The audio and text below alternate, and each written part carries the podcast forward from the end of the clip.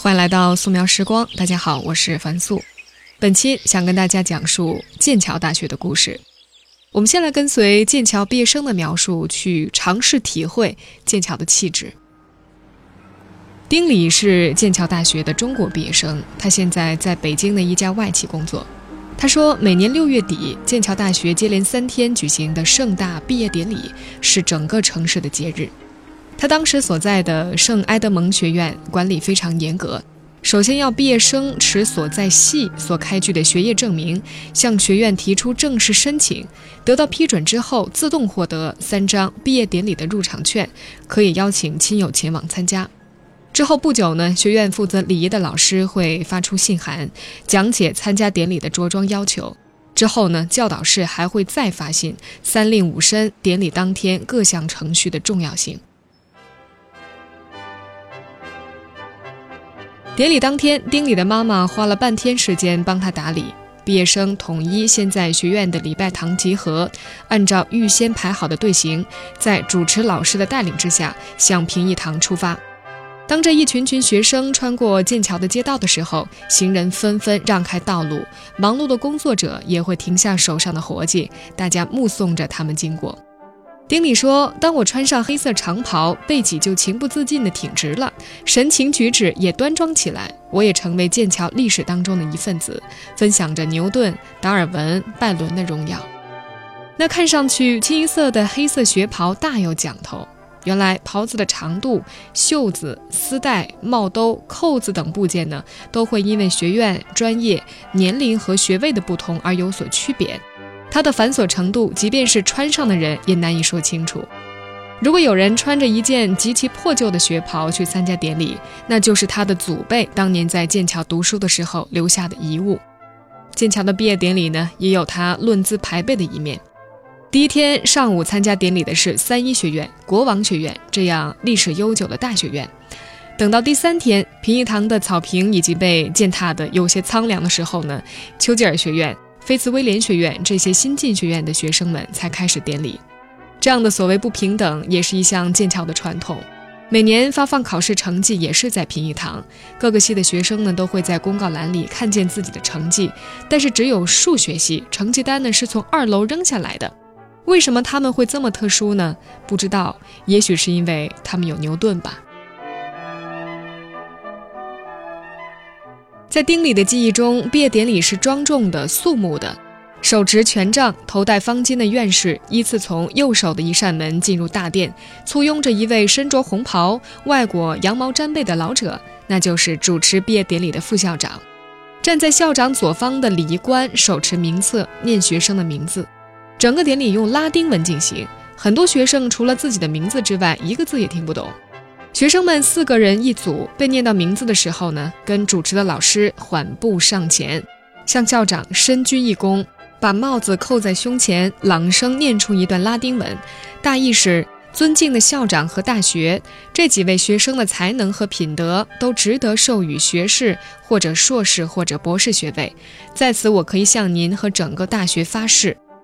丁礼回忆说，主持老师宣告完毕，就退到一旁。礼仪官叫到他的名字，他屈步上前，跪在校长面前，双手合十，由他握在手里。校长注视着他，用拉丁文为他祝福。他说：“我以我所拥有的权利，以圣父、圣子和圣灵的名义，授予你哲学硕士学位。”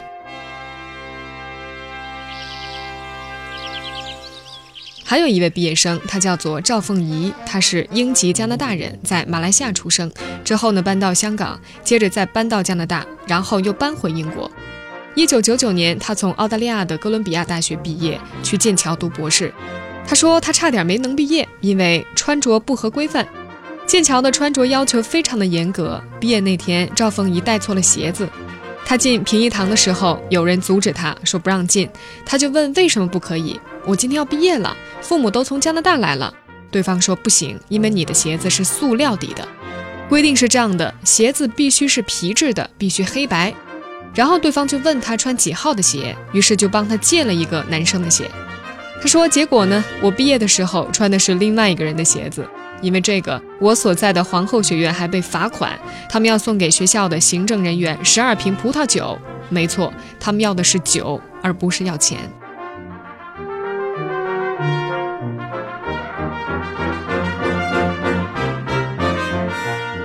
赵凤仪说，剑桥有很多奇怪的传统风俗，毕业典礼呢就非常的奇怪，毕业生都要握着校长的手指，每人一个。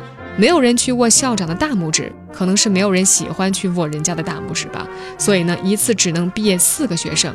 他说这个场景非常的滑稽，你穿着长到地上的袍子，还得握着另外一个人的手指，并且持续很长的时间。没错，这就是剑桥。作为一间有着八百多年历史的世界名校。剑桥还流传着更多的传说，但其中大部分都和学习没有关系。三一学院的正门口上方有亨利八世的塑像，他左手拿着一只金色圆球，右手本来是执着权杖，但是被调皮的学生换成了一条桌子腿儿。对于有夜间攀爬癖好的学生们来说，换掉国王手中的权杖并不是一件困难的事情。《夜间攀爬者》一书在剑桥随处可见。这本书详细的指导了剑桥每一座标志性建筑该怎么样爬上去，记录了多年来在夜间攀爬中留下传奇的学生。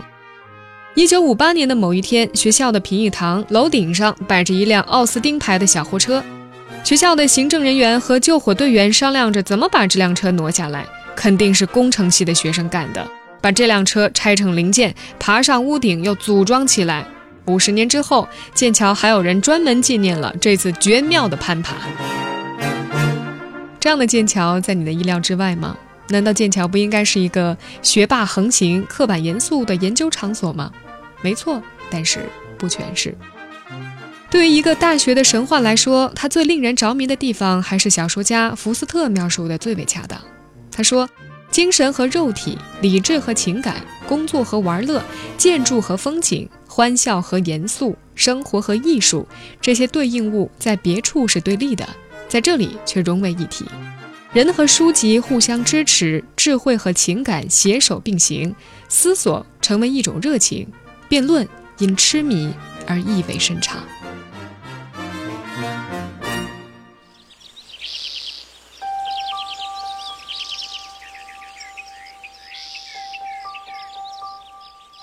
二零九年被当作是剑桥大学的开端。那一年，一些师生从牛津大学分裂出来，在剑桥开始了学院生活。剑桥的第一所学院是彼得豪斯，建立于一二八零年，原名是伊利大教堂主教学者学院。从剑桥开车出去三十分钟就到达伊利。那座雄伟的教堂依旧是市内最辉煌的建筑。当年的伊利主教想让学生们在一个偏僻的沼泽地带安静地念书，把他们安排在三十英里之外那个叫做剑桥的地方。几百年来，彼得豪斯的功能没有发生任何变化，给学生们提供食宿。而剑桥的学生起先是学习神学、哲学、数学，慢慢的，他们学习的领域逐渐的扩展，生物、商业、计算机。剑桥的数十座教堂演绎着英国宗教的争端和变化，众多国王的塑像和旗帜也是权力更迭的历史痕迹。但是对于年轻人来说，求学的精神从来没有变化过。十七世纪的一位圣经学者，他的职业生涯是被这样描述的：他用日常讲座使学生打好了人文、逻辑和哲学基础。通过交谈明白了他们的天资各自更适合何种特定的学习之后，提出自己的建议。一旦他们能够独立学习，就给每一个学生布置日课，但是绝不把他们和学生禁锢在时间准确的讲座里。在十八世纪的头十年当中，三一学院的一个学生要学习人类理解论、上帝创世智慧、读史方略等等，还要学习几何学。如果以现代学术规范来衡量，那么剑桥荣誉学位的确立，表明这一门学问的地位得到了肯定。一七四八年，数学作为剑桥的第一个荣誉学位考试被确立；一八二四年，经典研究首设；一八五一年，道德哲学首设；随后是法学和历史学、语言学、经济学、英语、地理、人类学、考古。一九零零年，英国大约有两万名大学生，其中三分之一在牛津和剑桥。这说明这两座大学在英国历史上的垄断地位。一九八零年底，英国有二十五万大学生，其中百分之八就就读于牛津和剑桥。从数字上看，这两座大学不再是英国大学教育供应量的主要部分，但是它们依旧是英国最著名的学府。二零零八年，牛津大学百分之四十五的本科生来自英国百分之七的最富裕的家庭，剑桥的比例也差不多。他们从国王那里得到的权利已经不再重要，但是那份精英的色彩从未消除。一九七七年以来，菲利普亲王一直担任剑桥大学的校长。纽曼的大学的理念是以牛津为模型写成的。如今，英国人想到大学体制的时候，最能引起他们共鸣的还是纽曼的文本。纽曼说，存在两种教育模式，一种方式的目的是哲学的，一种方式的目的是机械的。马修·阿诺德把绅士的培养转化为世俗生活的准宗教，他希望每一个受过教育的公民都充分浸润在思想当中，具有感受美的能力。聪明、智慧、富有活力。然而，当你来到剑桥，那些有关大学理念的讨论都显得太过抽象了。当你在克莱尔学院或者国王学院的后花园找到一个安静的角落坐下，看着这个精英辈出的地方，你可能会想起阿诺德的那句名言。这句话可能也是精英主义的真谛：让每个人变成一个更好的自己。读书求知这个自我提升的过程，也许并不依赖于外部环境，不在于你在哪里读大学，而在于这种知识生活的愿望是否长久存在于你的内心当中。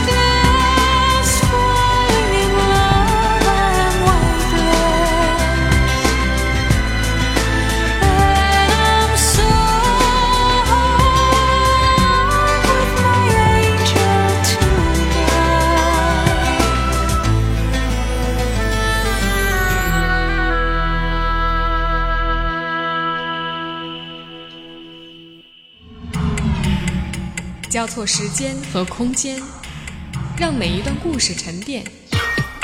用新闻的视角打量我们的世界，用文化的笔触勾勒城市的轮廓。凡素，素描时光。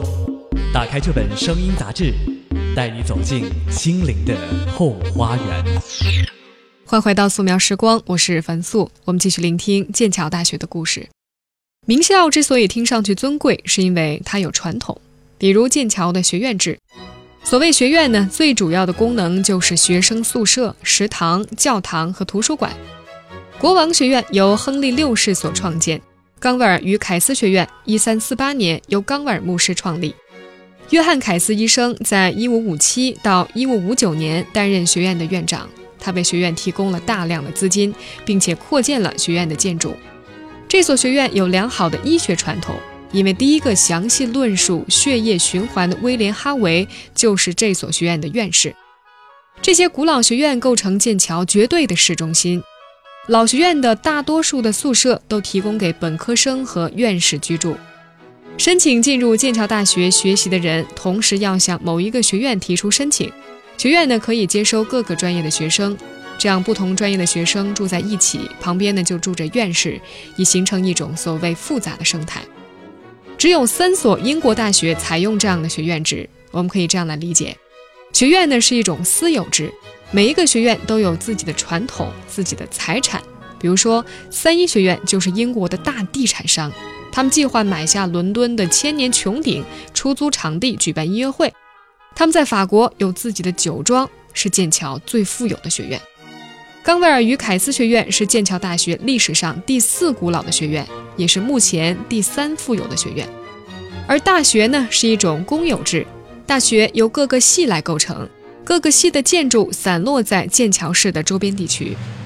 一位剑桥的博士这样说：“在这里拿个博士没什么特别的，但是如果你是从伊顿公学、拉格比公学毕业，在剑桥或者牛津读了本科，那就很特别了。”这说明你在人生最关键的成长期接受了最好的教育。至今，英国还有剑桥帮、牛津帮、伊顿帮的说法，可见一所中学也会很了不起。剑桥的学院的确把老宿舍留给了本科生。三一学院、冈维尔与凯斯学院和圣约翰学院感到研究生人数过多带来的压力，在一九六四年联合出资创立了只招收研究生的达尔文学院。名称呢是为了纪念达尔文家族，而达尔文本人毕业于剑桥的基督学院。剑桥有的时候会骄傲一下，告诉游客，这所大学出的诺贝尔奖得主比整个法国或者整个德国都要更多。在牛津和剑桥的诸多学院里，三一学院的诺贝尔奖得主最多，至今呢一共有三十一位。这所学院无疑是剑桥最富有、声名最显赫的学院。门口右侧的草坪上种着一棵苹果树，那就是牛顿的苹果树。牛顿是在家乡的苹果树下被掉下的苹果砸到了脑袋，然后提出了万有引力定律。三一学院门前的这棵苹果树是一九五四年从牛顿家乡林肯郡移植过来的，但是几乎从来不结果。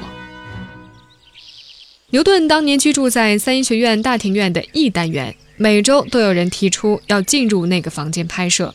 但是那里依旧作为院士的宿舍在使用。牛顿的塑像是第一个被搬进学院礼拜堂的，随后有培根、拜伦等人的塑像被送入礼拜堂或者图书馆。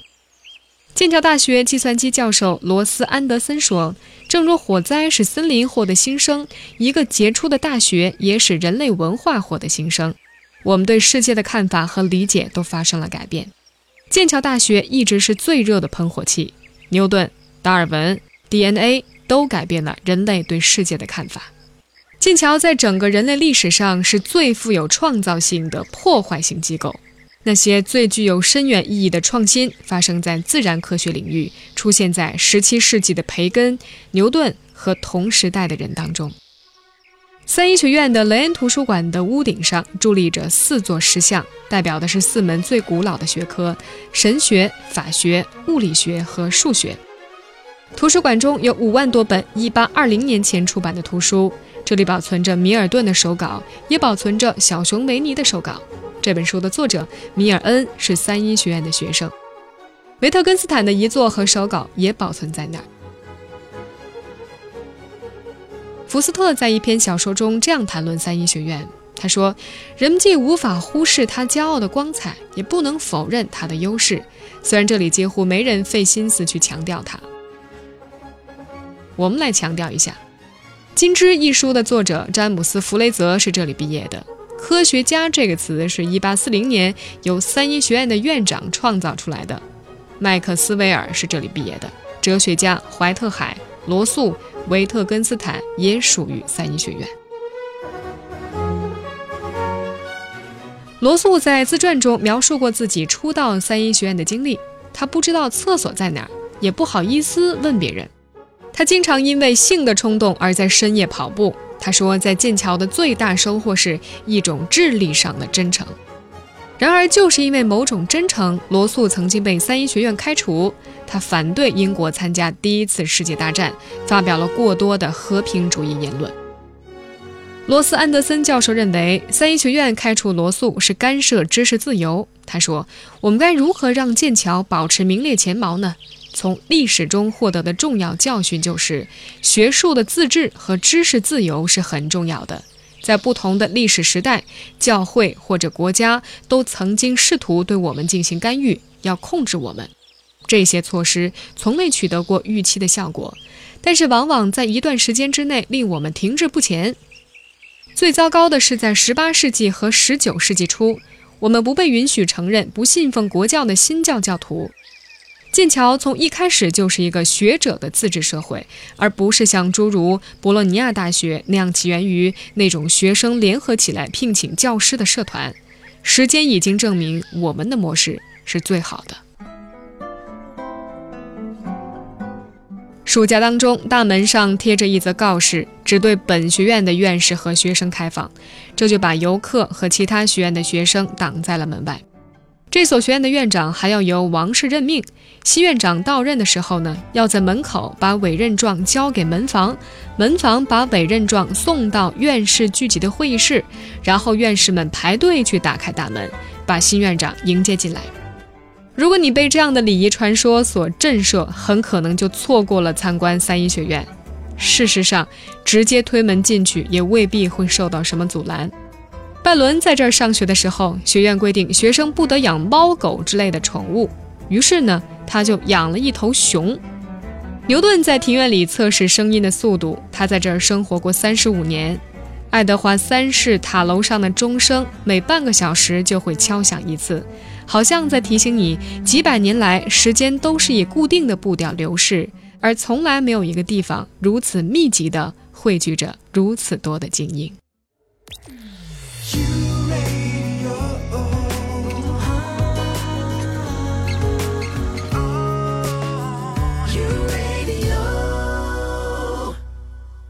名校之所以著名，除了传统，除了仪式，除了故去的大师，还因为它聚集着当今世界最聪明和最博学的大脑。三联生活周刊的记者陈赛记录过跟一位剑桥女教授的对话。而吸引他去采访这位教授的原因，是因为他看过他在《泰晤士报》的网络版上写的博客，名字就叫做《一个教授的生活》。从剑桥的生活写到贝克汉姆的纹身，从凯撒的姓氏写到美国政治，嬉笑怒骂，妙趣横生。他的文字风格聪明活泼，想到什么说什么，思维跳跃很快，毫不相干的东西能给他串出特别好玩的逻辑。用他自己的评语是：邪恶的颠覆。这名教授叫做玛丽·比尔德，生于1955年，在剑桥教拉丁文和希腊文，研究古罗马文化和艺术，被称为英国当代最著名的古典学者，著有《从希腊到罗马的艺术》《罗马的胜利》《庞贝罗马小镇的生活》《简·哈里森的发明》等。陈赛第一眼看到他的感觉是，他简直像一个刚从床上爬起来的女巫，来不及梳妆打扮，就给不合时宜的客人开门了。他个子很高，穿一件红色的棉外套，一条健美裤，灰白的长发披散着。他的办公室呢，也跟他的气质一模一样，书架塞得满满的，一点多余的空隙都没有。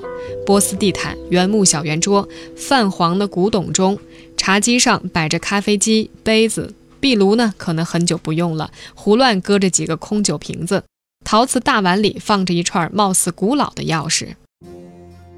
三十多年前，玛丽教授在剑桥大学仅剩的三个女子学院之一的纽罕学院读本科，她学的是拉丁文和希腊文。按她的说法，那时候的古典学是一门纯男性的学科，精英主义被一群乖戾小气的老头把控着。三十多年前，一个女人要来剑桥读书，比男人要难得多。那时候的剑桥是一个非常男性的世界，只有很少的几个学院招收女学生。人们会问：那不是很可怕吗？一个年轻女孩在一个完全男性的世界里。玛丽教授说：“是的，但是即便如此，仍然是一个激动人心的地方。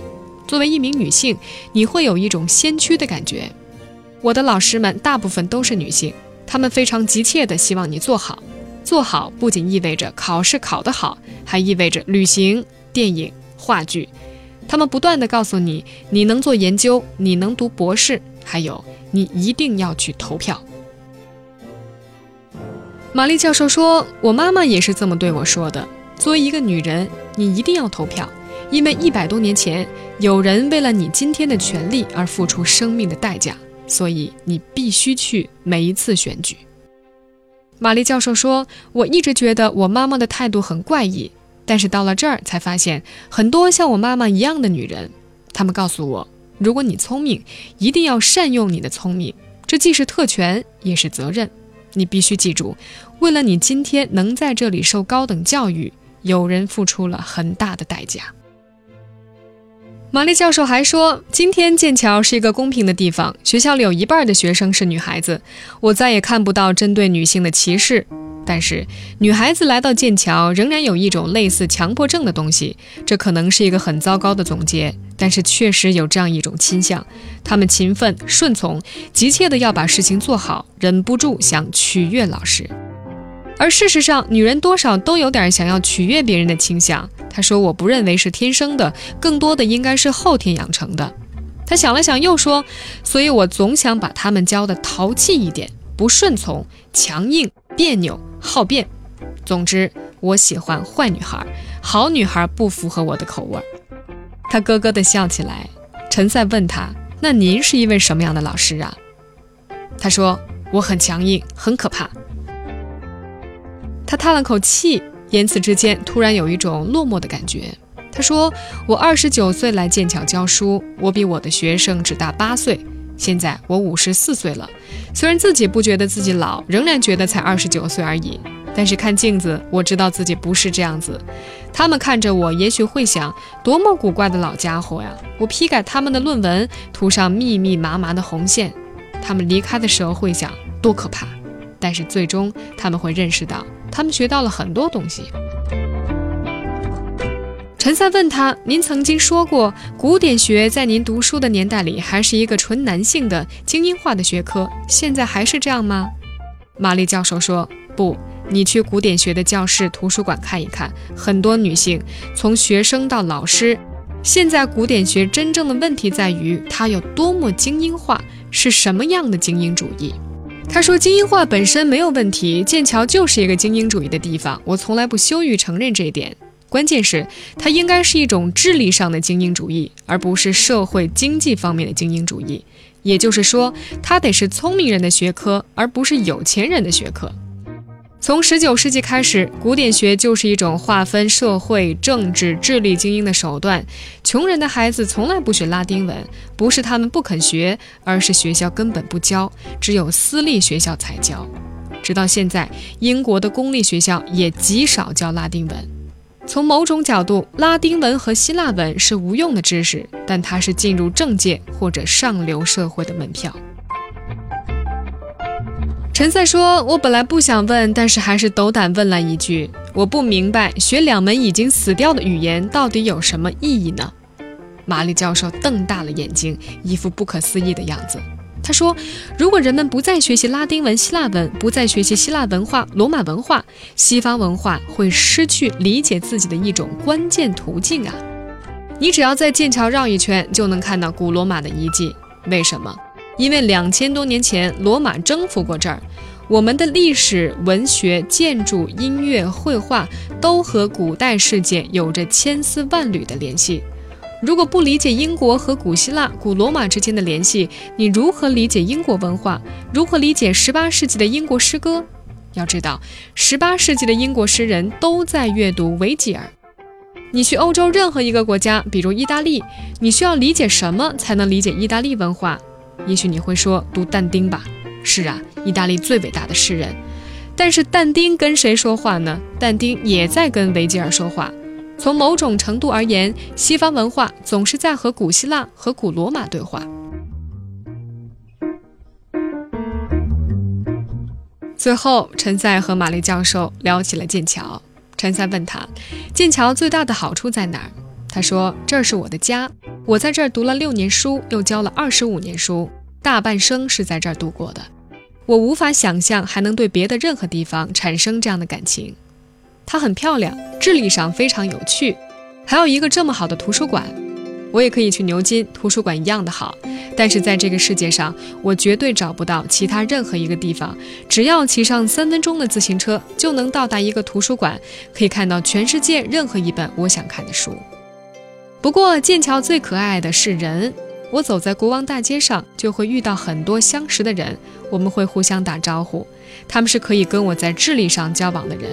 他们知道我所不知道的事情，比如我正在做一个关于十九世纪历史的学术项目，我可以遇到研究达尔文、研究十九世纪科学史的人，或者研究十九世纪英国人民族身份的人。我可以跟他们在咖啡馆里坐坐，很舒适的喝杯咖啡，聊一聊。你不用预约，你在街上就可以遇到他们，这很可爱。我不觉得这是智力优越感，这是幸运。我很幸运，剑桥很幸运。听起来可能太煽情，但生活在这儿的确是一种特权。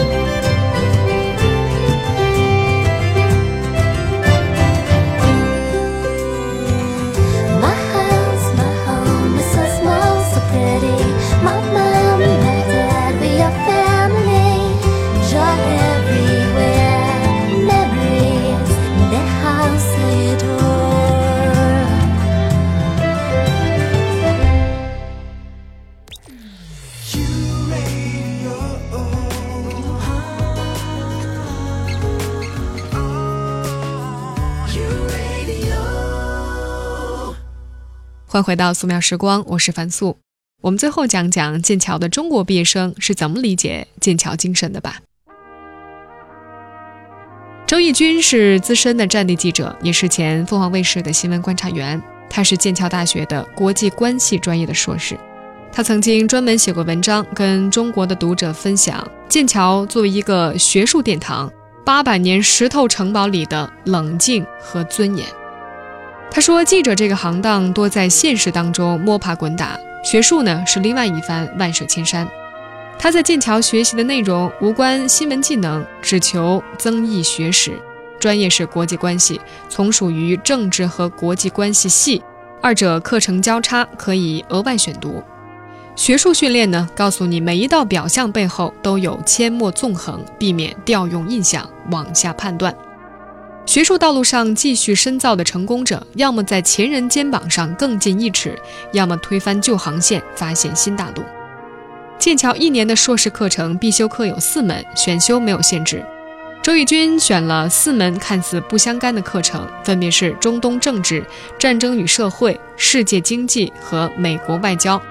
每周必旁听的课还有外交与情报。他说，因为老师讲的跟脱口秀一样。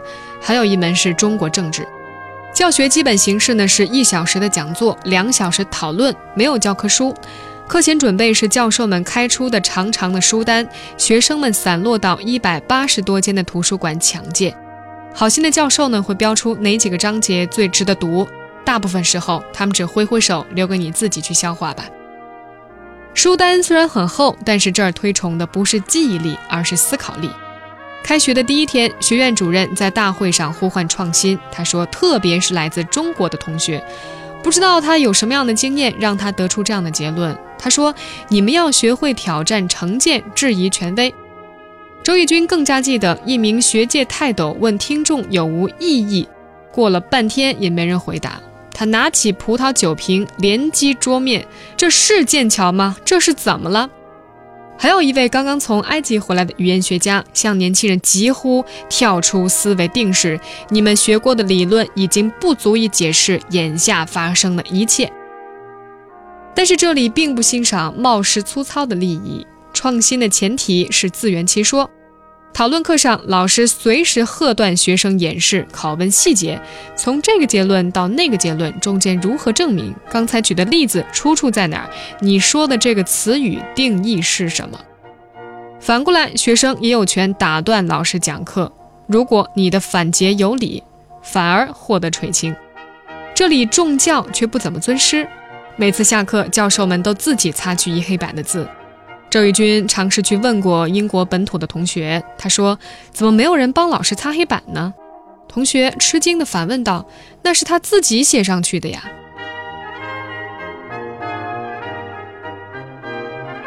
建立学生不用讨好老师的新型关系，除了社会传统，还有赖无私的评分系统。期末考试卷由至少两名学科老师、一名外校老师在看不见学生名字的情况下批阅。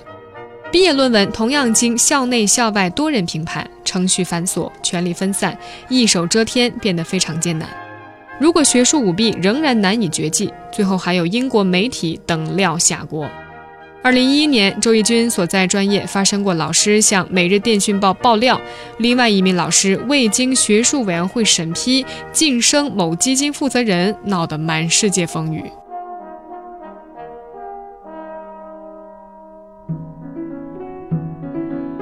不迷信个人权威和缜密的逻辑、严格的秩序，令学术本身值得敬畏。不过呢，学界并不能为人类包治百病。相反，就周轶君个人观察，他说也不乏空谈理论、脱节现实者。他参加过一场讨论，主讲者的学术新作试图证明2009年一场局部战争应该重新命名为冲突。近两个小时寻章摘句，不提两者后果都是生灵涂炭。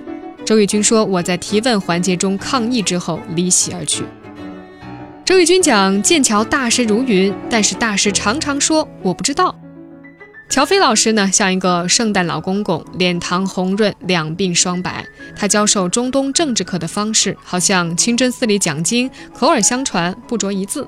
他是一位中东学界的泰斗，任你在历史线团里扯出一根，他也可以上下勾连，左右贯通。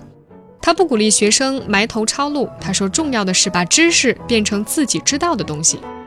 不过最叫周轶君佩服的是他敢说不知道。对于阿拉伯之春过后局势怎么样变换，乔飞拒绝预测。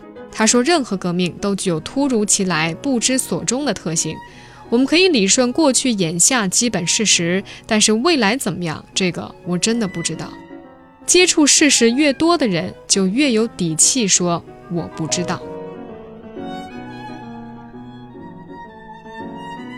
周轶君继续写道：“国王学院草坪尊贵，英国女王都不得踏足，但是足够资历的教授可以在上面横行。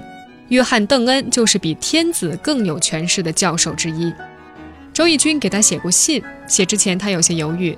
他说：“七十多岁的邓恩已经不教课了，只做学术指导，公众场合出现呢，也必是众人围绕。他会愿意见我吗？”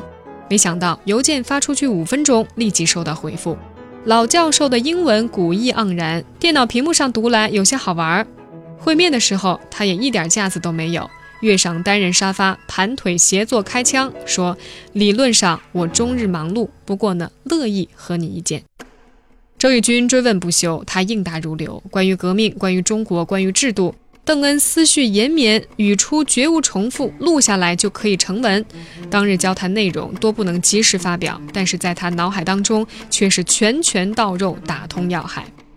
告辞出门，春风扑面。周轶君说：“没有比这更幸福的感觉了。”从英国回来，他偶然翻到1999年版本邓恩编著《民主的历程》中文版，出版说明结尾这样写道：“论苏俄政治体制发展史全文删去，对各位作者攻击社会主义制度的不实之词也做了删节或技术处理。”周玉军说：“那一刻，我突然明白，为什么值得远赴重洋追问一切的源头。”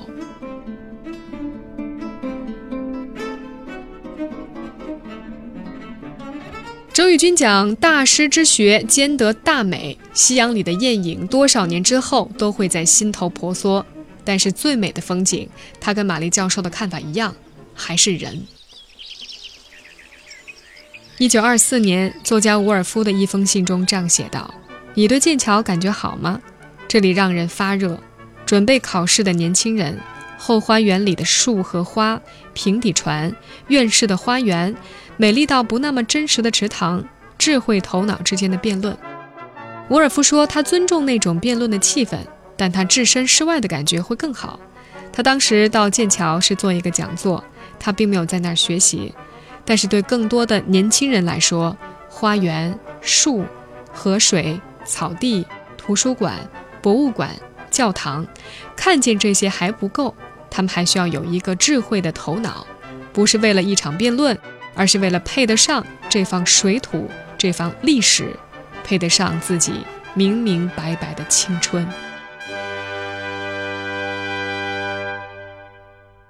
好，以上就是本期素描时光的全部内容。我是樊素，如果有任何想说的，还是老办法，可以在微博、微信上找到我。微博是凤凰 U Radio 中横线樊素，微信是伊瓦娜凡 I V A N A F A N。我们网上再见，拜拜。Let's dance in style, let's dance for a while. Heaven can wait, we're only watching the skies. Hoping for the best, but expecting the worst. Are you gonna drop the bomb or not? Let us die young or let us live forever.